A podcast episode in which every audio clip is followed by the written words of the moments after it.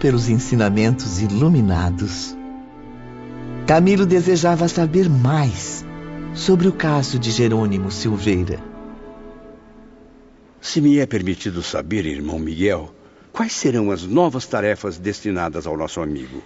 Trata-se de raciocínio simples, Camilo, ao alcance de todo aprendiz aplicado. Quando na sociedade terrena praticamos crimes irremediáveis, ao voltarmos à pátria espiritual, devemos nos preparar para o retorno ao teatro das novas existências. Objetivo: repetir o passado, mas operando de modo contrário àquele em que fracassamos. Partindo dessa regra, no caso de Jerônimo, nós veremos novamente as voltas com a ruína financeira, a desonra comercial, com a pobreza, o descrédito, motivos estes que no passado o levaram ao suicídio. Ah, Permite-me completar o raciocínio, meu amigo. Seja bem-vindo, Dr. Carlos. Esclareça-nos com a luz de suas palavras. Para que o espírito de Jerônimo evolua, sua ruína financeira será imprescindível na próxima reencarnação, mesmo com os esforços honestos que fará para evitá-la. Ele não deverá se deixar envolver pela negligência cometida antes, depredando em prazeres mundanos as dádivas materiais concedidas por Deus. Restará, no entanto, o grave impasse criado com a família, a quem abandonou em situação difícil, fugindo ao dever sagrado de lutar para defendê-la. Mas como Jerônimo conseguirá ajudar a si mesmo? De que maneira reagirá às tentações que o provocaram na vida passada? Contará com uma fiel aliada, a consciência, que o aconselhará no desempenho da própria reparação, de acordo com seus próprios sentimentos, pois ele possui livre arbítrio. Os dramas que irá viver, no entanto, serão aumentados por um grave estado de saúde orgânica e moral.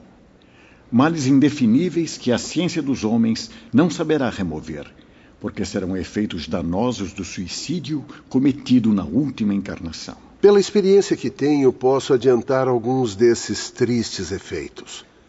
É possível que até mesmo a surdez e uma paralisia parcial que afete a visão venham a marcar sua futura condição de encarnado. Infelizmente, assim o será, meus filhos. Jerônimo preferiu matar-se dilacerando o aparelho auditivo com uma arma de fogo.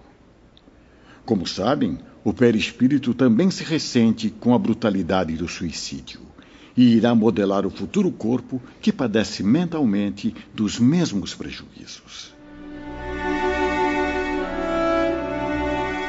A visita ao isolamento chegava ao fim. Camilo e seus companheiros Despediram-se de Padre Miguel com as lágrimas a brotarem nas pálpebras. Abraçaram Jerônimo e saíram, penalizados com a gravidade da situação que o oprimia. Um pequeno veículo esperava-nos à frente do portão principal, ligado à imensa ponte levadiça. Saímos para o extenso campo colorido de açucenas, enquanto o nobre Dr. Carlos dizia: devem encerrar esta série de visitas com uma rápida passagem pelo Departamento de Reencarnação, pois dentro de alguns dias realizarão o sonho antigo de rever a pátria e o velho lar. Uma profunda amargura invadiu nossos corações enquanto atravessávamos aquela ponte. Não pude conter a emoção, traduzindo as impressões de todos os meus pobres companheiros. Adeus, pobre Jerônimo. Não sei se ainda nos veremos antes que a grande jornada nos separe. Que o Todo-Poderoso perdoe o seu espírito, iluminando com a clemência divina a estrada por onde caminhará, rodeado de armadilhas e decepções. A sua história é também a nossa.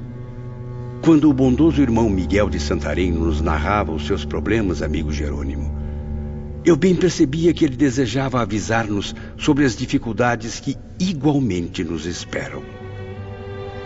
O departamento de reencarnação ficava localizado na parte extrema da colônia espiritual Maria de Nazaré. Na manhã do dia seguinte, os aprendizes, acompanhados dos doutores de Canaleiras, chegavam às proximidades de suas instalações. Não compreendo, Dr. Carlos, quando diz que este departamento faz divisa com as regiões propriamente consideradas espirituais. Basta raciocinarmos, meu amigo, que tanto da região inferior como da regeneradora batem a esta porta frequentemente grupos de espíritos pretendentes à reencarnação. É, Acompanhe-me. Vamos dar um passeio pelo local. Este importante núcleo é composto de seis seções, todas exercendo funções importantes e interligadas. São elas: recolhimento, análise, programação das recapitulações, pesquisas, planejamento dos envoltórios físico-terrenos e laboratório de restringimento. Que organização fantástica! Poderemos visitar todas as sessões? Nem todas, professor Belarmino. As sessões 2 e 6 são gabinetes secretos, inacessíveis aos visitantes. Coisa rara. Pareço ver ao longe algumas mulheres. Sim, Camilo, o elemento feminino está sempre presente por aqui. Grande parte dos funcionários é composta de espíritos que reencarnaram diversas vezes em corpos femininos. Venham, vamos entrar. Já estão todos credenciados. Ao transporem os limites demarcados por gigantescas muralhas, Ah, que surpresa! A luz do sol. Há quatro anos não contemplamos tons tão coloridos. Estou impressionado. Mas que metrópole movimentada! Que edifícios maravilhosos! Jamais vi na Europa civilização como esta. Se repararem bem, verão que a civilização hindu impera nessas avenidas, meus caros. A Índia, para vocês, ainda lendária, surge aqui para convidá-los à meditação, ao cultivo sagrado da espiritualidade. Camilo e seus companheiros sentiam-se bem. Emoções promissoras induziam suas almas ao reconforto e à esperança. E para realçar nossa satisfação, Ivone, tínhamos o sol formoso, com sua luz dourada, reunindo nas mesmas expressões de beleza parques, jardins, lagos e cascatas cintilantes. Que belo edifício é esse, doutor Roberto? É a sede do governo deste departamento, meu caro João. Entremos. Irmão Demétrio, o gentil governador, concedeu aos senhores um instrutor local. Ah, ela está logo ali. Venham, meus amigos. Ela? Bom dia, Rosália. Bom dia, senhores. Bom dia. Sejam bem-vindos ao Bom dia. Departamento de Reencarnação.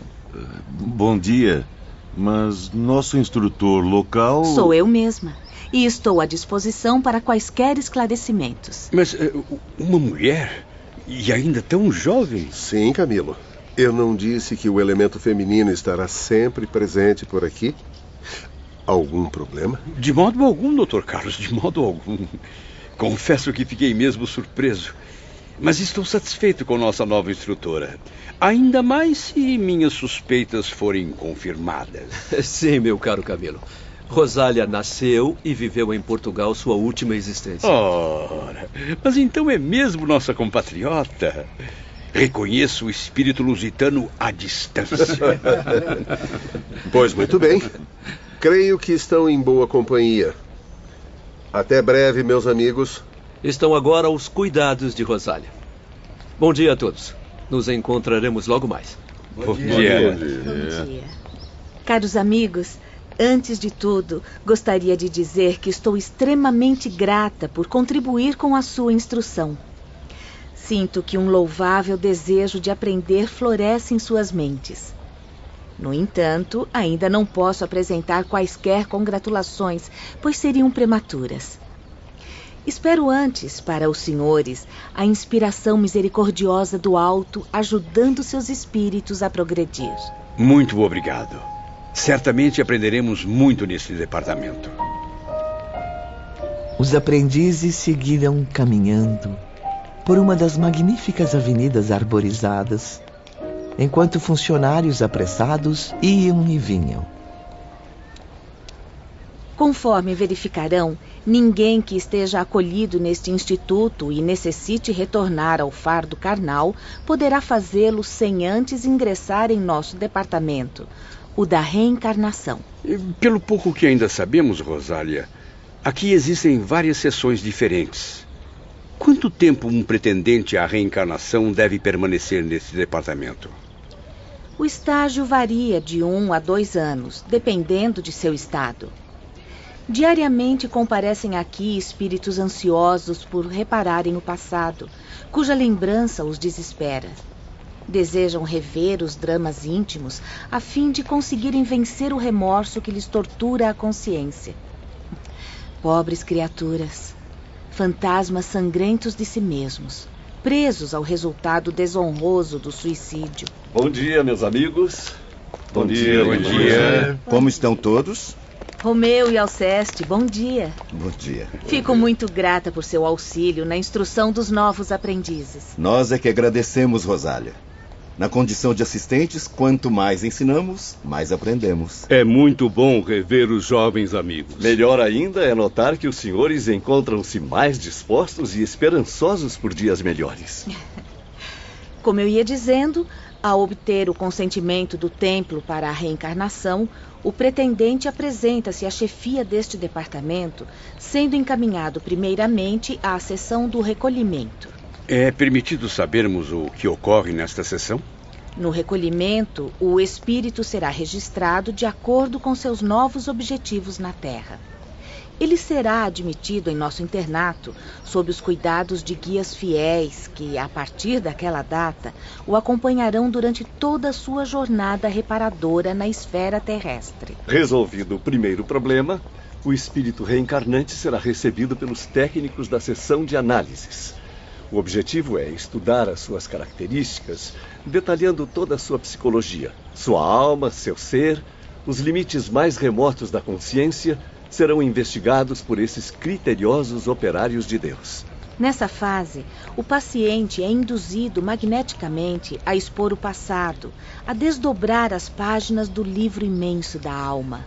Talvez não saibam, mas todas as criaturas trazem a história de si mesmas impressa em marcas indestrutíveis nos labirintos da alma.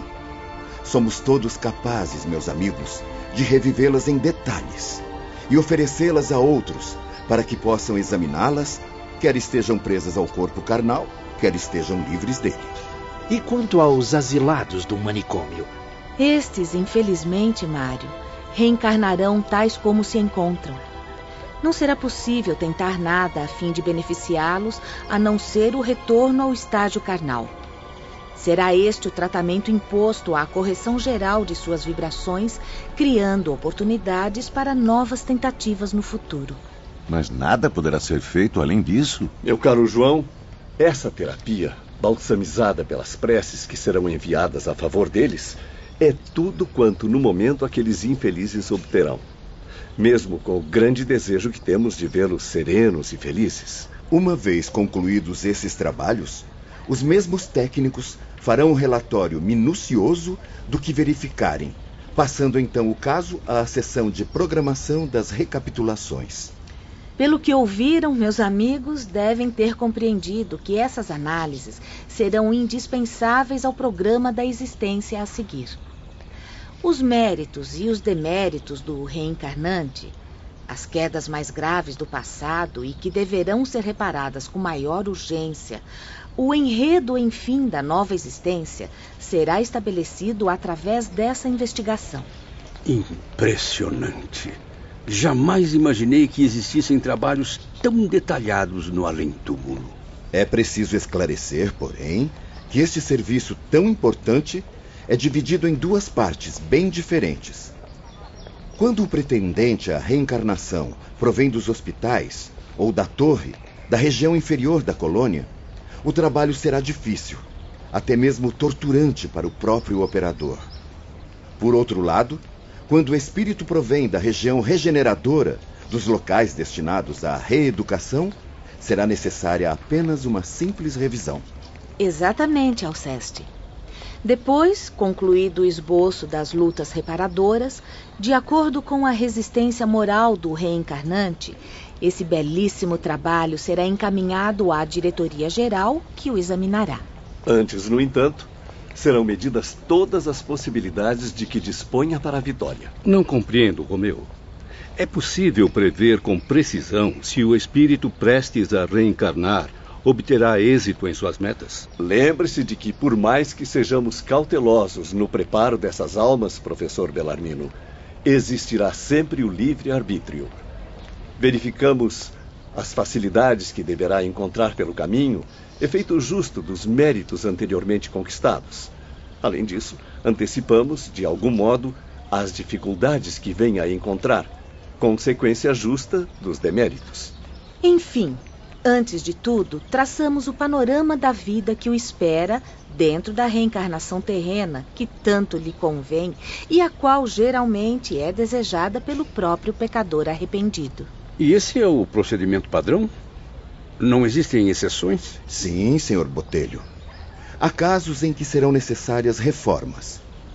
Estas poderão referir-se tanto à diminuição das provações retardando para o futuro a solução de certos problemas, quanto ao aumento das reparações para um período mais curto. O próprio templo, porém, só expedirá ordens para reformas quando receber a autorização superior. Momentos depois, caminhando sob as sombras dos arvoredos ao longo da Avenida Central. Minha jovem senhora, Concordo em grande parte com suas afirmações, mas algo ainda me intriga. Pois então nos diga. Estamos todos aqui para aprender, Sr. Belarmino. Não posso aceitar que no além-túmulo sejam descritos minuciosamente todos os detalhes e acidentes da provação prevista. Se um reencarnado tiver que ser punido, que isso aconteça sem que seja necessário apontar na programação de suas futuras penitências. Sorrindo singelamente, a jovem serva de Maria acenou, convidando-os a subir a escadaria de um nobre edifício. Uma imponente construção, rodeada de colunas, cercada de arbustos floridos e árvores frondosas, em cujo portão se lia: Recolhimento. Não, meu amigo. O bom senso indica que a humanidade não poderá ser regida pela ignorância de uma fatalidade abominável. Fatalidade nada mais é do que o efeito causado por ações praticadas pelo homem na Terra. O enredo terrestre no qual o ser humano viveu distante do bem, da moral e do dever, ou do além como espírito desnorteado da lei pois, na verdade, é ele mesmo, através dos atos bons ou maus que pratica, quem determina a natureza do próprio futuro. Eu creio que a fatalidade existirá, se assim o quiser. Não inconscientemente, reduzindo a humanidade a um mero joguete, mas como sequência lógica, corretiva, dos crimes que comete pelo uso indevido do próprio livre-arbítrio. E por tratar-se de um corretivo, caro professor, a penitência desaparecerá no momento em que se corrigir sua causa. Ou seja, o traço inferior da maldade. Mas desse modo, havendo livre arbítrio, por que vigiar, planejar, passo a passo, dia a dia, as atividades do delinquente reencarnado? Não existe tamanha vigilância. Nos programas elaborados aqui não se incluirão os pormenores, as atividades diárias que irá realizar na Terra.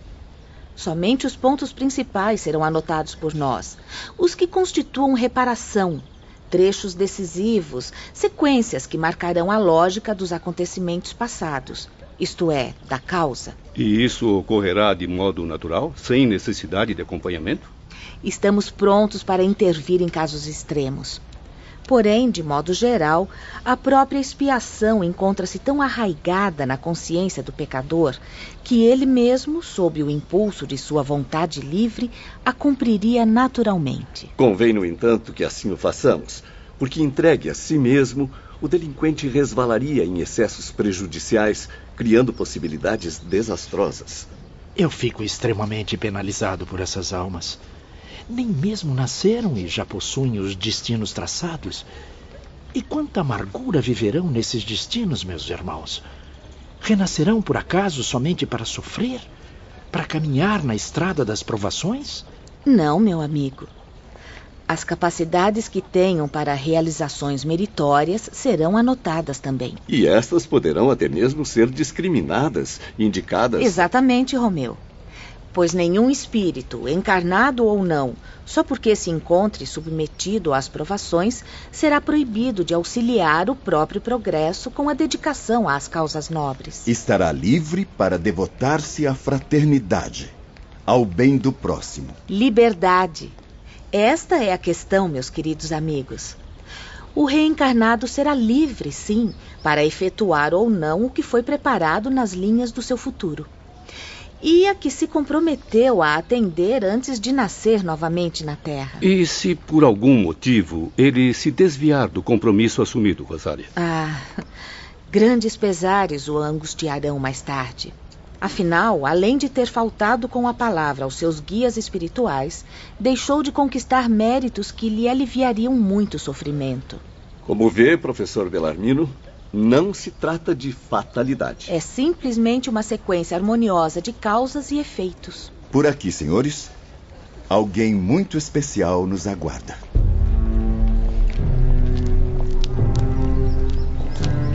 Segundos depois, ingressavam numa vasta antecâmara, cujas portas jamais eram trancadas. Aquele ambiente era muito especial, Ivone. O ingresso a todas as portas era velado apenas com discretas cortinas de suave tecido azul celeste. O silêncio, impressionante, continuava a despertar a atenção dos aprendizes. Incrível. Esse silêncio chega a me incomodar, João. É, parece que não vive ninguém por aqui.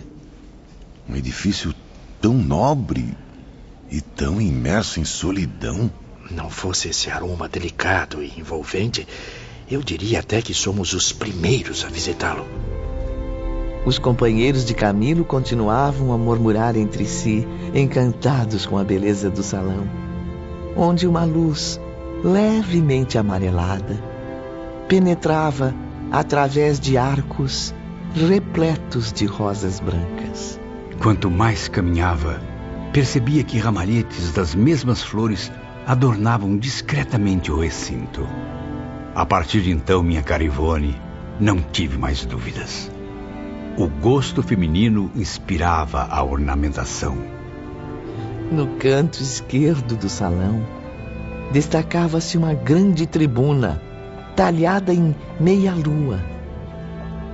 Uma senhora de idade indefinível Ergueu-se imediatamente ao avistar os visitantes, caminhando em sua direção.